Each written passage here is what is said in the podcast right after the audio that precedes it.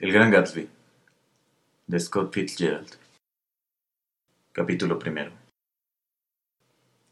En mi primera infancia, mi padre me dio un consejo que desde entonces no ha cesado de darme vueltas por la cabeza.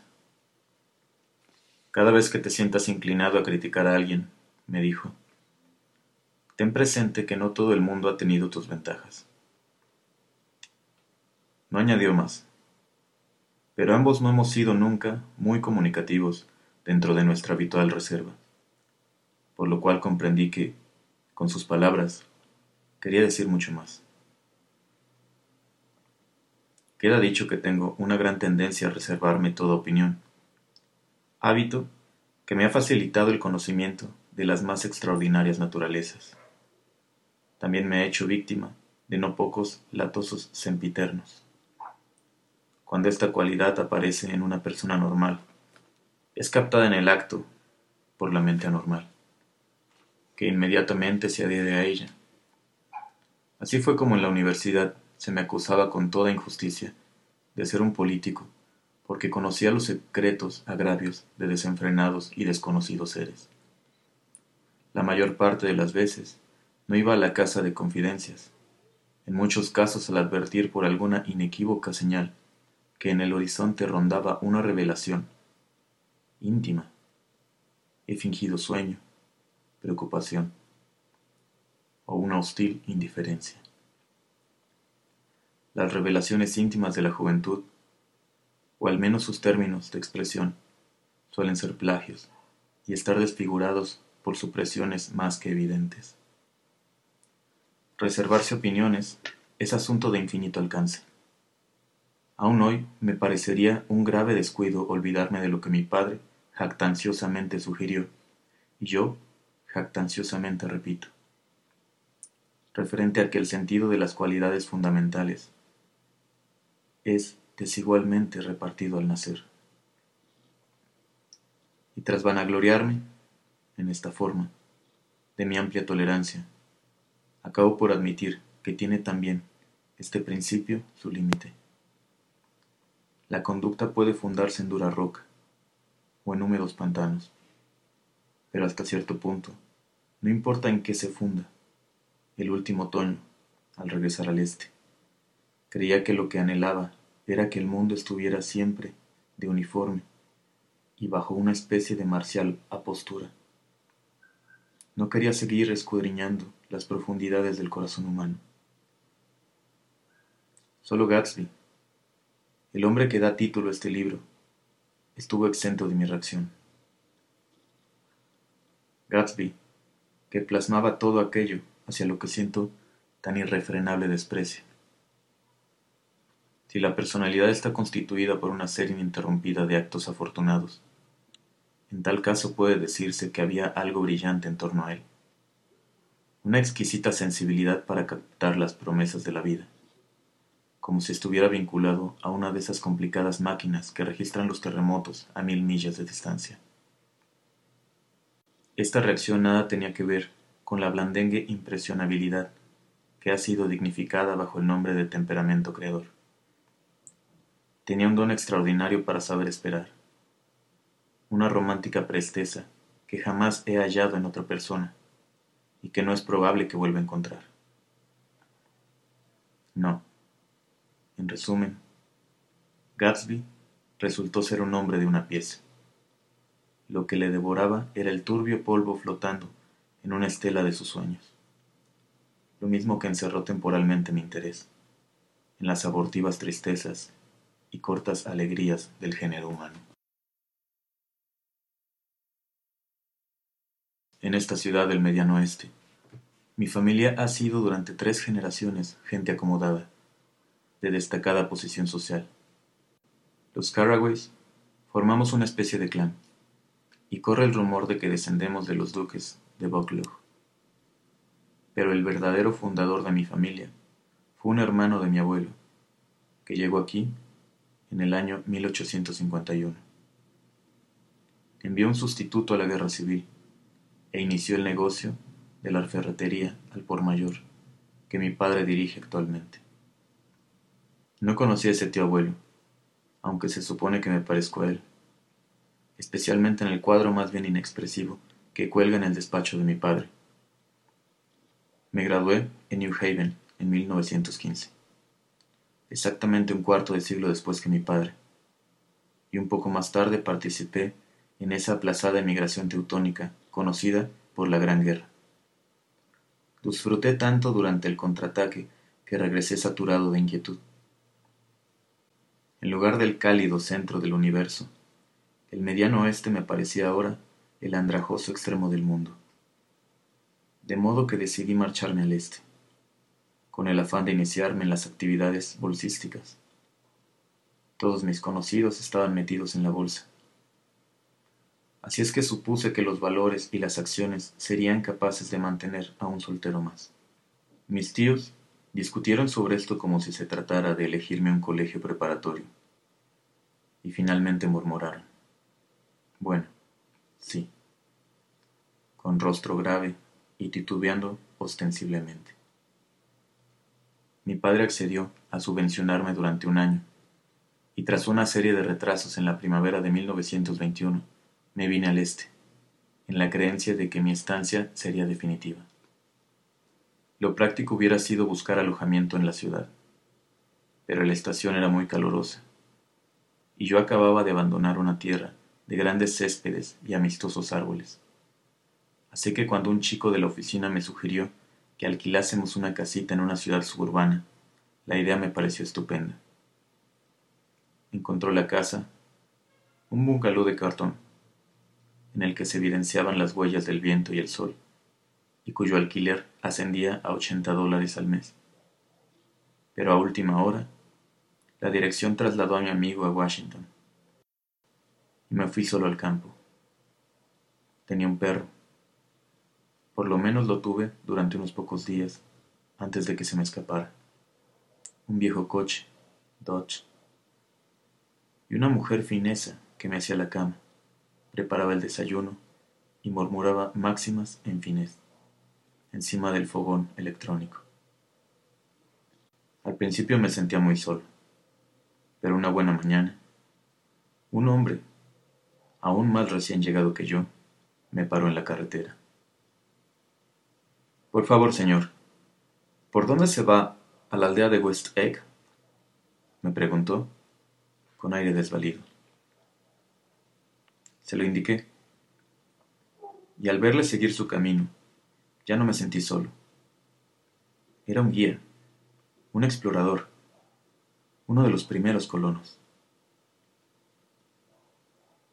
Aquel hombre me había conferido fortuitamente la tranquilidad de pertenecer a la comunidad. Y así fue como, contemplando el sol y los grandes brotes de hojas que crecían en los árboles con la misma rapidez con que crecen todas las cosas en las películas, experimenté la familiar convicción de que, con el verano, la vida empezaba de nuevo. Por otra parte, tenía mucho que leer y una inquebrantable salud que requería las vigorizantes influencias de las expansiones naturales de la juventud. Me compré una docena de volúmenes sobre banca, crédito e inversiones, que se alinearon en mi biblioteca en rojo y oro, semejantes a dinero recién fabricado por la Casa de la Moneda, prometiéndome revelarme los radiantes secretos sólo conocidos por Midas, Morgan y Mecenas. Además tenía la elevada intención de leer otros muchos libros. En la universidad me incliné hacia lo intelectual. Un año escribí una serie de solemnísimos y expresivos editoriales para el Yale News. Y ahora llevaría de nuevo a mi vida todas aquellas cosas, convirtiéndome otra vez en el más limitado de todos los especialistas. El hombre muy cultivado. Esto no pretende ser un epigrama. Al fin y al cabo, desde una sola ventana se contempla mejor la vida. Por casualidad, alquilé una casita en una de las más extrañas comunidades de Norteamérica. Fue en aquella esbelta y bulliciosa isla, que se extiende exactamente al este de Nueva York, donde, entre otras curiosidades naturales, existen dos extrañas elevaciones de terreno. A veinte millas de la ciudad, un par de enormes huevos idénticos en contorno, y solamente separados por una curvada bahía, sobresalen de la más domesticada masa de agua salada del hemisferio occidental. La enorme balsa de Long Island Sound. No es que sean perfectamente ovalados, sino que, como en el caso del huevo de Colón, ambos se hallan aplastados por la cumbre. Sin embargo, su similitud material debe ser una fuente de perpetuo asombro para las gaviotas que vuelan por encima de ellos. Para los que carecen de alas, resulta más interesante el fenómeno de su total disparidad, forma y tamaño aparte. West Egg estaba situado en el, bueno, en el menos elegante de los dos. Aunque esta es una expresión demasiado superficial para describir el bizarro y no poco siniestro contraste entre ambos. Mi casa se hallaba en la misma punta del huevo, solo a cincuenta yardas de Sound, encogida entre dos enormes mansiones que se alquilaban a doce o quince mil dólares por temporada. La de mi derecha era un colosal armatoste, cualquiera que fuese el punto de vista bajo el que se considerase, una auténtica imitación de un ayuntamiento de Normandía, con una torre a un lado que brillaba, nuevecita, festoneada de una ligera barba de hiedra joven, contemplando todo por una piscina de mármol y más de cuarenta acres de prado y jardín. Era el palacete de Gatsby, o mejor dicho, como no conocía aún a Mr. Gatsby, era un palacete, habitado por un caballero de ese nombre. Mi casa afiaba la perspectiva, pero tratándose de una pequeña birria, había sido pasada por alto, de manera que gozaba de vista al mar, vista parcial del prado de mi vecino y la de la consoladora proximidad de millonarios, todo por ochenta dólares mensuales. Los blancos palacetes del elegante East Egg brillaban a través de la bahía, alineados a lo largo de la orilla. La crónica de aquel verano se inicia la tarde en que fui a cenar con los Buchanan. Daisy era prima mía en segundo grado. A Tom le conocí en la universidad. Luego, al acabar la guerra, pasé un par de días con ellos en Chicago. El marido de Daisy, entre diversas proezas físicas, había llegado a ser uno de los más vigorosos extremos que jugaran al fútbol en New Haven. Una figura nacional en cierto modo. Uno de esos hombres que a los 21 años alcanzan una preponderancia tan ilimitada que, a fin de cuentas, para ellos todo tiene un sabor de vacío. Su familia era enormemente rica, incluso en la universidad. Su prodigialidad con el dinero era algo que llamaba la atención pero se marchó de Chicago y se dirigió al este en un abrir y cerrar de ojos. De Lake Forest se trajo una serie de ponis para jugar al polo, y se me hacía difícil comprender que un hombre de mi propia generación fuera lo suficientemente acaudalado como para hacer semejante exhibición. Ignoro por qué vinieron al este. Sin ninguna razón particular, Estuvieron un año en Francia, luego flotaron de aquí para allá, desasosegadamente, por donde se jugaba el polo, y todos eran ricos. Daisy me dijo telefónicamente que ahora se trataba de una estancia permanente, pero no lo creí. No podía leer el corazón de Daisy. Sin embargo, Sabía que Tom iría siempre flotando, buscando, con algo de triste anhelo, la dramática turbulencia de un irrecuperable partido de fútbol. Y así fue como, una cálida y ventosa tarde, me dirigí a East Egg a visitar a dos viejos amigos, a quienes apenas conocía. Su casa resultó más recargada aún de lo que había esperado. Una alegre mansión, georgiana, colonial, blanca y roja, quedaba sobre la bahía. El camino empezaba en la playa y corría hasta la puerta de entrada, cubriendo un cuarto de milla, saltando por encima de relojes de sol, paseos de ladrillo y exuberantes jardines. Finalmente, al llegar a la casa, se bifurcaba, como fruto del impulso de su carrera, en alegres enredaderas. La fachada rompía su serena monotonía en una línea de balcones, abiertos de par en par, a la ardiente y ventosa tarde, cuyos metales, al choque de los rayos solares, brillaban con destellos de oro. Tom Buchanan, en traje de montar, estaba de pie, con las piernas ligeramente separadas en el pórtico.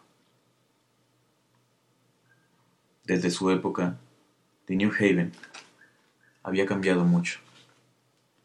Ahora era un robusto hombre de treinta años, pelo color de paja, boca más bien dura y modales altaneros. En su rostro dominaban dos brillantes y arrogantes pupilas, que le daban la apariencia de hallarse siempre al acecho. Ni siquiera la afeminada ostentación de su equipo de montar lograba ocultar la enorme fuerza de su cuerpo. Parecía llenar las impecables botas hasta dar la sensación de que iba a romper los primeros cordones. Y cuando se movía, se advertía en su espalda el movimiento de un gran conjunto de músculos. Era un cuerpo capaz de desarrollar una enorme fuerza, un cuerpo cruel.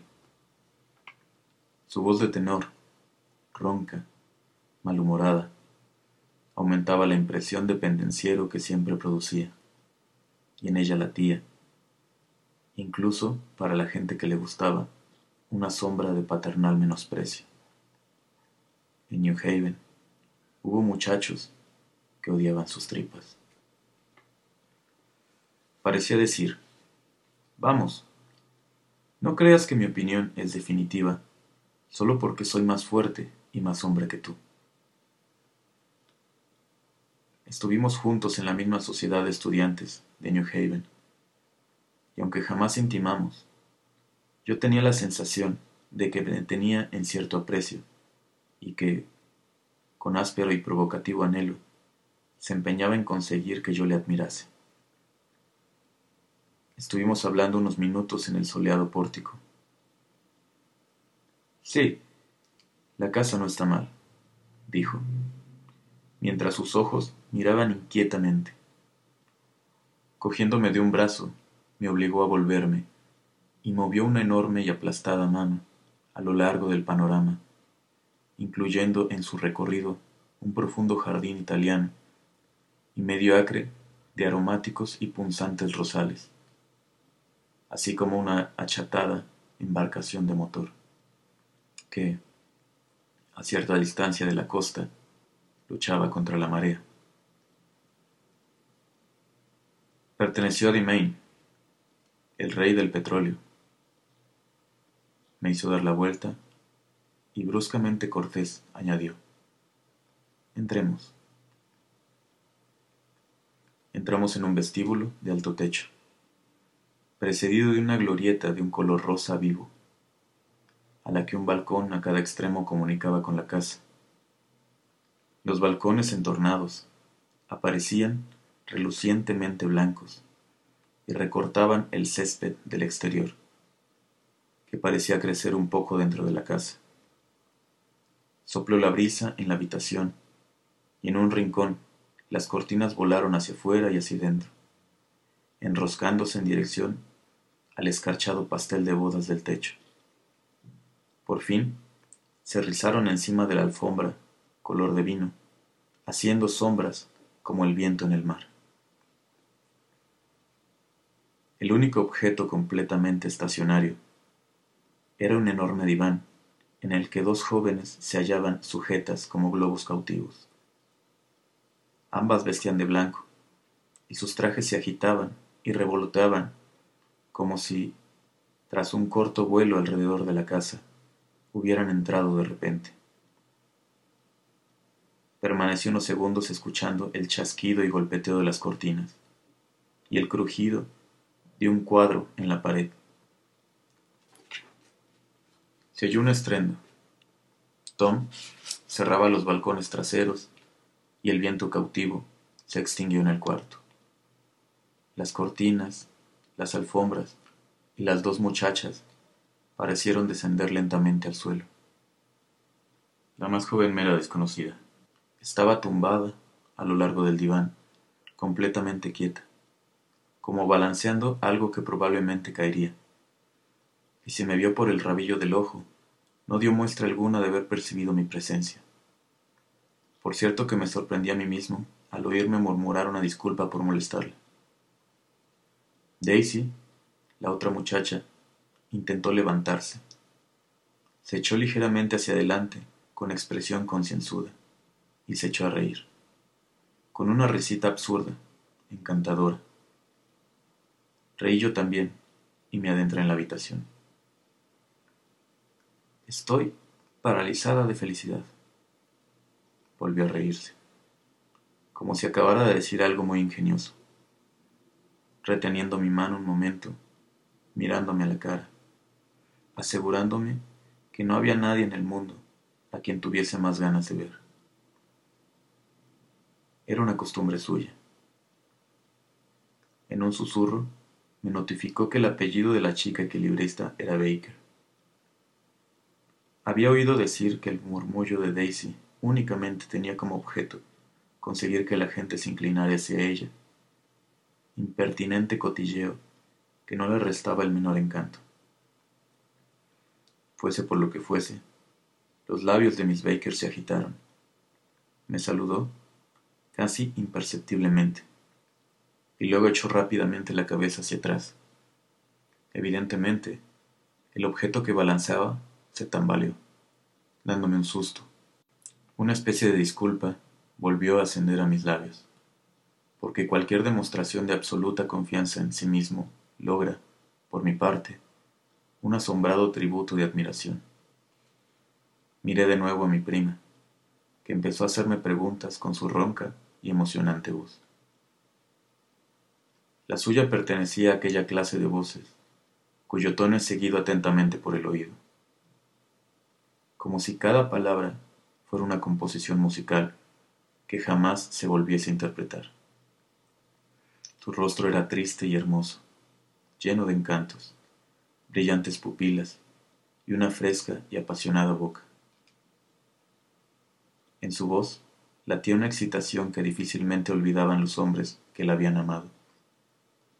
Una cantarina vibración, un oye susurrado, una promesa de que sólo hacía un rato que había hecho excitantes y divertidas cosas y de que se anunciaban excitantes y divertidas cosas para las próximas horas.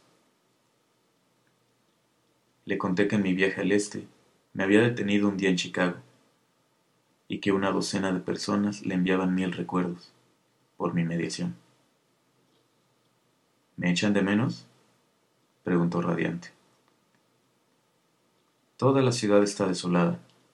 Los coches llevan pintada de negro la rueda de recambio como si fuera una corona, y por las noches se oye un incesante gemido a lo largo de la orilla norte. ¡Qué delicia! Tom, regresemos. Mañana. Luego añadió, sin ton ni son, tienes que ver a la niña. Con mucho gusto. Ahora estará durmiendo. Tiene tres años. ¿No la has visto nunca? Nunca. Bueno, pues tienes que verla. Es Tom Buchanan, que se paseaba a grandes zancadas de un lado a otro de la habitación, se paró y apoyó la mano sobre mi hombro. ¿Qué haces, Nick? Estoy metido en la bolsa. ¿Con quién? se lo dije. Nunca los había oído nombrar, afirmó perentoriamente. Esto me molestó. Les oirás nombrar, repuse bruscamente. Si te quedas en el este, seguro que oirás hablar de ellos. Ah, sí, me quedaré en el este, dijo. No te preocupes. Miró a Daisy y luego a mí, como si pensara en otra cosa. Sería un perfecto animal si se me ocurriera vivir en otra parte. Absolutamente, intervino Miss Baker y lo dijo tan de repente que me sobresaltó. Era la primera palabra que pronunciaba desde mi entrada en la habitación. Evidentemente, ella misma se sorprendió tanto como yo, pues bostezó, y con una serie de rápidos y garbosos movimientos se puso en pie. Estoy tiesa, se quejó. He pasado toda la vida en el sofá. No me mires así, contestó Daisy. Toda la tarde he estado luchando por llevarte a Nueva York. No, gracias, dijo Miss Baker, rechazando los cócteles que acababan de surgir de la despensa. Estoy en un periodo de riguroso entrenamiento. Su anfitrión la miró con incredulidad. Sí, sí, ¿Qué vas a estar? Sorbió la bebida como si fuera una gota en el fondo de un vaso. No entiendo cómo haces algo. Miré a Miss Baker, preguntándome qué sería aquel algo. Me gustaba mirarla. Era una muchacha esbelta, de senos poco desarrollados y talle erguido, que acentuaba echando los hombros hacia atrás, como un joven cadete. Sus grises ojos, irritados por el sol, me miraban con curiosidad desde un encantador y pálido rostro. Al cabo de un rato, pensé que la había visto en alguna parte, acaso en fotografía. Usted vive en West Egg, observó despectivamente. Conozco a alguien de allí. Yo no conozco a nadie. Seguro que conoce a Gatsby. ¿Gatsby? ¿Qué Gatsby? preguntó Daisy. Antes de poder contestar que era vecino mío, se anunció la cena. Y pasando, inesperada e imperativamente, su tenso brazo por debajo del mío, Tom Buchanan me sacó, a la fuerza de la habitación, como pieza de ajedrez que es preciso llevar a otro cuadro con distinguida languidez, las manos ligeramente apoyadas en las caderas. Las jóvenes nos precedieron a una terraza color de rosa, que se abría a la puesta del sol. Cuatro velas vacilaban bajo el viento, ahora casi apaciguado. ¿A qué vienen estas velas? exclamó Daisy, frunciendo las cejas. Las apagó con los dedos. El día más largo del año llegará dentro de quince días.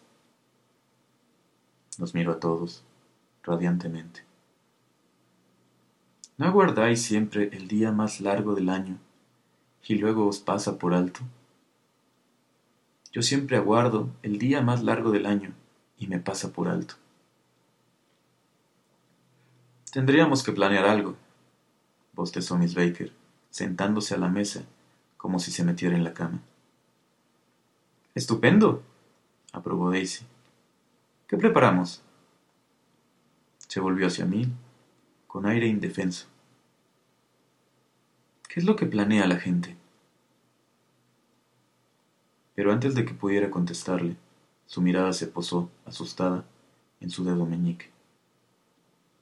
Fijaos, me hice daño. Todos miramos. En el nudillo se advertía un cardenal. Tú me lo hiciste, Tom, dijo acusadoramente. Sé que no fue deliberadamente, pero lo hiciste. Esto me pasa por haberme casado con un animal de hombre. Un enorme y pesado ejemplar de... Odio la palabra pesado, refutó Tom molesto. Hasta en broma. Pesado, insistió Daisy. A ratos, ella y Miss Baker hablaban con una mezcla de discreción y alegre inconsecuencia, que jamás se convertía en insulso parloteo. Era algo tan indiferente como sus blancos trajes y sus inexpresivas pupilas, desnudas de todo deseo. Allí estaban, y nos aceptaban a Tom y a mí, haciendo solo un cortés y agradable esfuerzo por agasajarnos o por ser agasajadas. Sabían que la cena terminaría dentro de poco. Un rato más tarde acabaría la velada, que sería despreocupadamente arrinconada. Esto era completamente diferente del oeste, donde en una velada se precipitaba fase a fase hasta el fin, en continua y decepcionada espera, o en un ligero y nervioso temor del mismo instante. Me hace sentir incivilizado, Daisy. Le confesé a la segunda copa de un clarete bastante lleno de corcho, aunque de impresionante calidad. ¿No podrías hablar de las cosechas o algo por el estilo? Al formular esta observación, no me refería a nada en concreto, pero fue acogida en forma inesperada. La civilización se está derrumbando, aseguró Tom violentamente. Me he vuelto espantosamente pesimista. ¿Has leído The Rise of the Colored Empires? Escrito por este tío Goddard. Mm, no, repuse algo sorprendido por su tono. Pues bien, es un libro magnífico todo el mundo tendría que leerlo. La tesis es que, si no tenemos cuidado, la raza blanca será... será totalmente desbordada. Todo tiene base científica. Ha sido demostrado. Tom se vuelve muy profundo, dijo Daisy con inesperada tristeza. Lee libros graves que tienen palabras muy largas. ¿Cuál es aquella palabra? Bien, esos libros son científicos, repitió Tom, mirándola con impaciencia. El tipo ese se ha imaginado lo que puede ocurrir. Somos nosotros, la raza dominante, los que hemos de vigilar a las demás razas, si no queremos que sean ellas las que nos dominen. Tenemos que hundirlas, susurró Daisy con un feroz guiño dedicado al fervoroso sol. Tendrías que vivir en California. Empezó Miss Baker, pero Tom la interrumpió, agitándose pesadamente en la silla. La tesis es que somos nórdicos. Yo, tú y tú, y... Tras un infinitésimo de vacilación, incluyó a Daisy con un movimiento de cabeza, y ella volvió a guiñar el ojo. Y hemos producido todas las cosas que constituyen la civilización. Oh, la ciencia, el arte, todo eso. ¿Entiendes? En su concentración había cierto patetismo, como si su complacencia, más aguda que antes, ya no le bastara y cuando sonó el teléfono en el interior, el mayordomo salió de la terraza. Daisy aprovechó la momentánea interrupción para inclinarse hacia mí. Te voy a contar un secreto de familia, susurró entusiasmada. Se trataba de la nariz del mayordomo. ¿Quieres enterarte del asunto de la nariz del mayordomo? Sí, Precisamente a eso venido esta noche. Pues verás, no siempre ha sido mayordomo. Era el pulidor de la plata de un agente de Nueva York, que tenía un servicio de plata para doscientas personas. Estaba obligado a pulirlo de la mañana a la noche, hasta que finalmente este trabajo empezó a afectarle la nariz. Las cosas fueron de mal en peor, sugirió Miss Baker. Sí, las cosas fueron de mal en peor, hasta que tuvo que abandonar la colocación. Los últimos rayos del sol se posaron por un momento, con romántico afecto, sobre su encendido rostro. Su voz me forzó a inclinarme, sin aliento, mientras la escuchaba. El resplandor se apagó. Los rayos de luz desaparecían lentamente, al igual que al anochecer los niños abandonan una calle agradable. El mayordomo regresó murmurando algo al oído de Tom. Este frunció las cejas, empujó la silla y entró sin decir palabra. Daisy, como si su ausencia agitara algo dentro de sí, se inclinó otra vez hacia mí. Su voz cantarina y brillante murmuró. Me encantaría verte en mi mesa, Nick. Me recuerdas una rosa, una rosa de verdad. ¿No es cierto? Se dirigió a Miss Baker, pidiéndole confirmación. Una rosa, una verdadera rosa. Eso no era verdad. No me parezco ni ligeramente a una rosa. Daisy improvisaba, pero brotaba de ella un incitante calor, como si su corazón oculto, en una de esas radiantes y emocionantes palabras, intentara acercárseme. De súbito, tiró la servilleta sobre la mesa y entró en la casa. Miss Baker y yo cambiamos una mirada conscientemente desprovista de todo significado. Estaba a punto de hablar, cuando ella se rió atentamente y dijo, Shh, silencio, en tono misterioso. En la habitación contigua era audible un murmullo apagado, apasionado. Miss Baker se echó adelante sin el menor recato, intentando oír. El murmullo tembló al borde de la coherencia, se hundió, ascendió excitadamente y luego cesó completamente. Ese Mr. Gatsby que ha mencionado es vecino mío, le dije. No hable. Quiero enterarme de lo que ocurre. ¿Ocurre algo? Pregunté inconscientemente. ¿No lo sabe? replicó Miss Baker francamente sorprendida. Creía que todo el mundo lo sabía. Mm, yo no. Pues, titubeó. Tom tiene un lío en Nueva York. ¿Tiene un lío? Repetí inexpresivamente.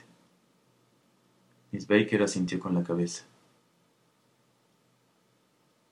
Podía tener la decencia de no telefonear a la hora de cenar, ¿no le parece? Casi antes de haber comprendido lo que quería decir, se oyó el revoloteo de un traje y el crujido de las botas de cuero. Tom y Daisy estaban en la mesa. No pudo evitarse, exclamó Daisy con tensa alegría. Se sentó y nos miró interrogativamente y continuó. He mirado afuera durante un minuto y me parece que por allí todo es muy romántico. Hay un pájaro en el césped. Me parece que se trata de un ruiseñor, llegado por el Cunard o White Star Line. Está a lo lejos cantando. Es muy romántico, ¿verdad, Tom? Muy romántico, repuso éste. Luego se dirigió hacia mí con tristeza. Si después de la cena hay bastante luz, quiero llevarte al establo. El teléfono sonó estrepitosamente, y mientras Daisy movía la cabeza con decisión, el asunto del establo, y prácticamente todos los asuntos, se esfumaron en el aire. Entre los dispersos fragmentos de los últimos cinco minutos pasados en la mesa, recuerdo que se encendieron las velas sin ton ni son. Me di cuenta de que quería mirarles de hito en hito. Y, no obstante, quería también eludir todas las miradas. No podía adivinar qué pensaban Tom y Daisy, aunque estoy convencido de que ni siquiera Miss Baker, que parecía haber llegado a dominar cierto duro escepticismo, consiguiera apartar por completo de su mente la metálica insistencia del quinto huésped. La situación hubiera parecido intrigante a ciertos temperamentos. Mi propio instinto me pedía telefonear en cuanto antes a la policía. Es inútil decir que no se mencionaron más los caballos. Tommy y Miss Baker, con varios pies de crepúsculo entre ellos, se dirigieron a la biblioteca, como dispuestos a pasar una vigilia al lado de un cadáver perfectamente tangible intentando, entre tanto, parecer hallarse agradablemente interesados y, al propio tiempo, bastante sordos. Seguía Daisy a través de una serie de terrazas hasta llegar al pórtico delantero. Nos sentamos, en la oscuridad, en un banco de mimbre. Daisy colocó su rostro entre sus manos, como si palpase su delicioso modelado y sus ojos se abrieron gradualmente al aterciopelado ocaso. La vi presa de turbulentas emociones, y empecé a hacerle lo que creí serían preguntas sedantes referentes a su niñita. Nos conocemos poco, Nick, dijo súbitamente. A pesar de ser primos, no viniste a mi boda. Aún no había regresado de la guerra. Es cierto, vaciló. Pues he pasado una mala temporada, Nick, y me siento bastante cínica en todo lo que se relaciona con la vida. Tenía evidentes razones para sentirse así. Esperé. No dijo nada más. Y al cabo de un momento volví débilmente al tema de su hija. Supongo que hablará, comerá y demás, ¿no? Ah, sí. Me mira ausente. Pues, oye, Nick, déjame contarte lo que dije cuando nació. ¿Querrás oírlo? Desde luego. Esto te demostrará cómo he llegado a este extremo sobre ciertas cosas. Bueno, ella tenía menos de una hora, y Tom estaba sabe Dios dónde. Me desperté del éter, poseída por un sentimiento de completo abandono, y enseguida pregunté a la enfermera si era chico o chica. Me dijo que era chica. Volví la cabeza y me puse a llorar. Bueno, dije, me alegro de que sea una niña. Espero que sea tonta lo mejor en este mundo para una chica es ser bonita y tonta. Verás, yo creo, sea como sea, todo es terrible. Continuó hablando, en tono convencido. Todo el mundo piensa así, la gente más lista, y lo sé. He estado en todas partes, lo he visto todo, lo he hecho todo. Sus ojos se alzaron retadoramente, parecidos a los de Tom, y rompió a reír, con conmovedor desprecio. Sofisticada. Santo Dios, estoy sofisticada. En el instante en que su voz se apagó, acabando de apoderarse de mi atención, de mis ideas, sentí la insinceridad básica lo que acababa de decir. Me sentía intranquilo, como si toda la velada solo hubiera sido un truco para extraer a la fuerza la aportación de uno de mis sentimientos. Esperé, y naturalmente al cabo de un momento me miró con una sonrisa totalmente afectada, como si acabara de afirmar su adhesión a una distinguida y secreta sociedad a la que Tom pertenecían. En el interior la habitación carmesí apareció resplandeciente de luz. Tom y Miss Baker estaban sentados a los extremos del largo diván, ella leía en voz alta el Saturday Evening Post. Las palabras, apenas murmuradas en tono opaco, corrían con ritmo apaciguador. La luz de la lámpara, brillante en las botas y opaca en el amarillo de hoja de otoño de los cabellos de la joven, destellaba en el papel, mientras ella volvía las hojas con temblor de delgados músculos en sus brazos. Cuando entrábamos levantando una mano, nos mantuvo silenciosos un instante. Continuará, dijo echando la revista sobre la mesa. En el próximo número. Su cuerpo se enderezó con un inquieto movimiento de rodilla y se puso de pie. Las diez, observó, viendo al parecer la hora en el techo. Hora de que una buena chica se meta en la cama. Jordan tomará parte mañana en el torneo de Westchester, explicó Daisy. Oh, es usted Jordan Baker. Ahora sabía el motivo de que su rostro me fuese familiar. Su semblante, agradablemente desdeñoso, me había mirado desde muchas fotografías de la vida deportiva en Nashville, Hot Spring y Palm Beach. También hacía tiempo que llegó a mis oídos una historia algo desagradable, pero olvidé de qué se trataba. Buenas noches, murmuró suavemente. ¿Me despiertas a las ocho? Si te levantas. Me levantaré. Buenas noches, Mr. Carraway. Espero verla pronto.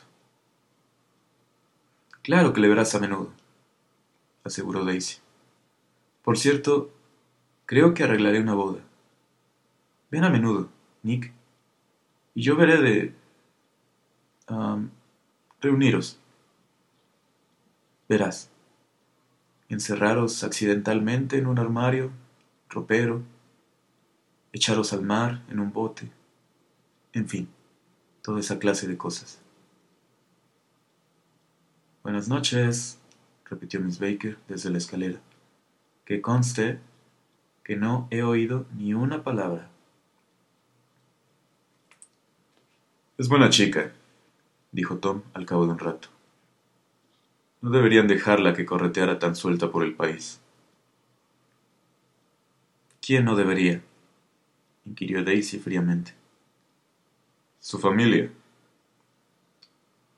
Su familia es una tía que tiene cerca de mil años. Además, Nick va a cuidar de ella. ¿No es verdad, Nick? Este verano pasará con nosotros muchos fines de semana. Creo que la influencia hogareña le será muy provechosa. Por un instante Daisy y Tom se contemplaron silenciosamente. ¿Es de Nueva York? Pregunté rápidamente. De Louisville. Allí pasamos nuestra virginal juventud. Nuestra hermosa y virginal. ¿Tuviste una pequeña conversación íntima en la terraza con Nick, Daisy? interrumpió Tom. ¿La tuve? Me miró. No me acuerdo. Sin embargo, me parece que hablamos de la raza nórdica. Sí, estoy segura. Lo primero, ¿sabes? No se te ocurra creer todo lo que oyes, Nick, murmuró Tom.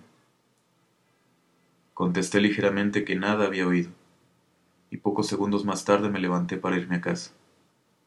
Me acompañaron hasta la puerta, permaneciendo en pie uno al lado del otro, dentro de un alegre cuadro de luz. Al poner el coche en marcha, Daisy me llamó imperiosamente. Espera, olvidé preguntarte algo. Es importante. Oímos decir que estabas prometido con una chica en el oeste. Es verdad, corroboró Tom bondadosamente. Oímos decir que estabas prometido. Pura calumnia. Soy demasiado pobre. Lo oímos decir, repitió Daisy, abriéndose de nuevo como una flor. Lo oímos decir a tres personas. Así es que debe ser cierto. Claro está que sabía a qué se referían. Sin embargo, no estaba ni siquiera vagamente comprometido. El hecho de que la murmuración hubiera publicado ya las amonestaciones era una de las razones de mi traslado al este. Por causa de las habladurías no iba a dejar de salir con una antigua amiga. Y por otra parte, no tenía la menor intención de que los rumores me llevaran al matrimonio. Su interés me conmovió un poco. Me los hizo menos remotamente ricos. De todas maneras me sentí desconcertado y un poco asqueado. Me parecía que lo que Daisy debería hacer era precipitarse fuera de la casa, con la niña en brazos, mas al parecer tales intenciones no tenían lugar en su ánimo. Por lo que a Tom se refería, el hecho de que tuviera un lío con una mujer en Nueva York resultaba en realidad menos sorprendente que verle deprimido por un libro. Algo le impulsaba a roer el borde de sus rancias ideas, como si su robusto egoísmo físico no fuera capaz de saciar su dogmático corazón. En los techos de las hospederías de la carretera y frente a los garajes que bordeaban el camino, donde aparecían bombas nuevecitas de gasolina dentro de círculos de luz, era ya pleno verano. Cuando llegué a mis posiciones de West Egg, metí el coche en su cobertizo y me senté un rato en el patio, encima de un abandonado cortador de hierba. El viento se había calmado dejando una noche brillante y ruidosa, con alas que golpeaban entre los árboles y un sordo rumor de órgano, como si los cargados fuelles de la tierra estuvieran soplando a las ranas llenas de vida. La ondulante silueta de un gato se recortó a la luz de la luna. Me volví a mirarlo y vi que no estaba solo. A cincuenta pies de distancia había aparecido una silueta entre las sombras de la mansión de mi vecino y se hallaba de pie, con las manos en los bolsillos, contemplando la plateada pimienta de las estrellas. Algo, en sus sosegados movimientos y en la firme posición de sus pies en el césped, sugería que era el mismísimo Mr. Gatsby, que había salido a investigar cuál era la porción de nuestro firmamento local que le correspondía. Decidí llamarle. Miss Baker le había mencionado en la cena, circunstancia que me serviría de introducción. Sin embargo, no le llamé, porque súbitamente presentó indicios de que le placía la soledad. Tendió los brazos en dirección al proceloso mar, en forma curiosa, y a pesar de la distancia, hubiera podido jurar que temblaba. Involuntariamente miré al mar. No distinguí nada, solo una luz verde, diminuta y lejana, que podía ser el extremo de un malecón. Cuando de nuevo volví a mirar a Gatsby, éste había desaparecido, y me encontré solo, otra vez, en las inquietas sombras.